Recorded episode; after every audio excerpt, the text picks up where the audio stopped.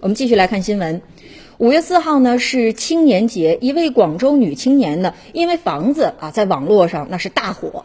在一则视频当中呢，这个女子就说了，说自己呢有四百多栋房产，自己是个包租婆，每天呢就过着收租的生活。广州呢有四百多栋楼啊，一万多间房，每栋楼啊一个月的收入在五十万元。这些信息呢跟九零后的身份组合在一起，随即呢引发了广泛的关注。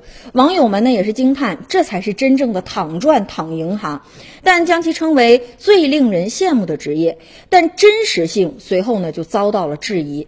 有网友就提出了，广州在二零一七年的时候就实行限购了，这四百多栋楼的说法呀，肯定是啊不属实的。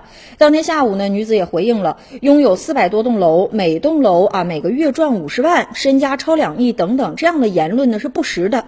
自己呢不过是通过承租再转租的方式经营公寓租赁，而误会呢。是因为视频剪辑所导致的，但是啊，炒作也好，乌龙也罢，并不是呢我们关注这件事儿的重点。此事最值得思考的是什么呢？就是这个九零后包租婆财富神话的破灭，到底应该给我们带来什么样的启发？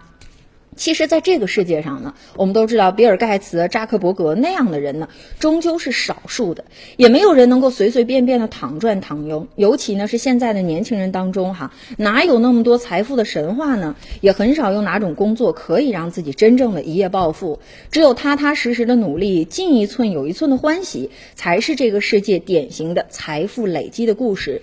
那年轻人呢，千万不能在光怪陆离的财富神话当中迷失自我。那当。当今的互联网时代呢，有时就很难判断哈，到底是流量下包装的一些假象，还是说真实存在的一些社会当中的事实。互联网呢是一个可以制造年轻人一夜暴富神话的，但这也不是每个人都可以走得通的模板。所以说，我们呢要先树立一个小目标，登高自卑，步步为营，只有这样才可以创造出属于我们每个人的财富神话故事。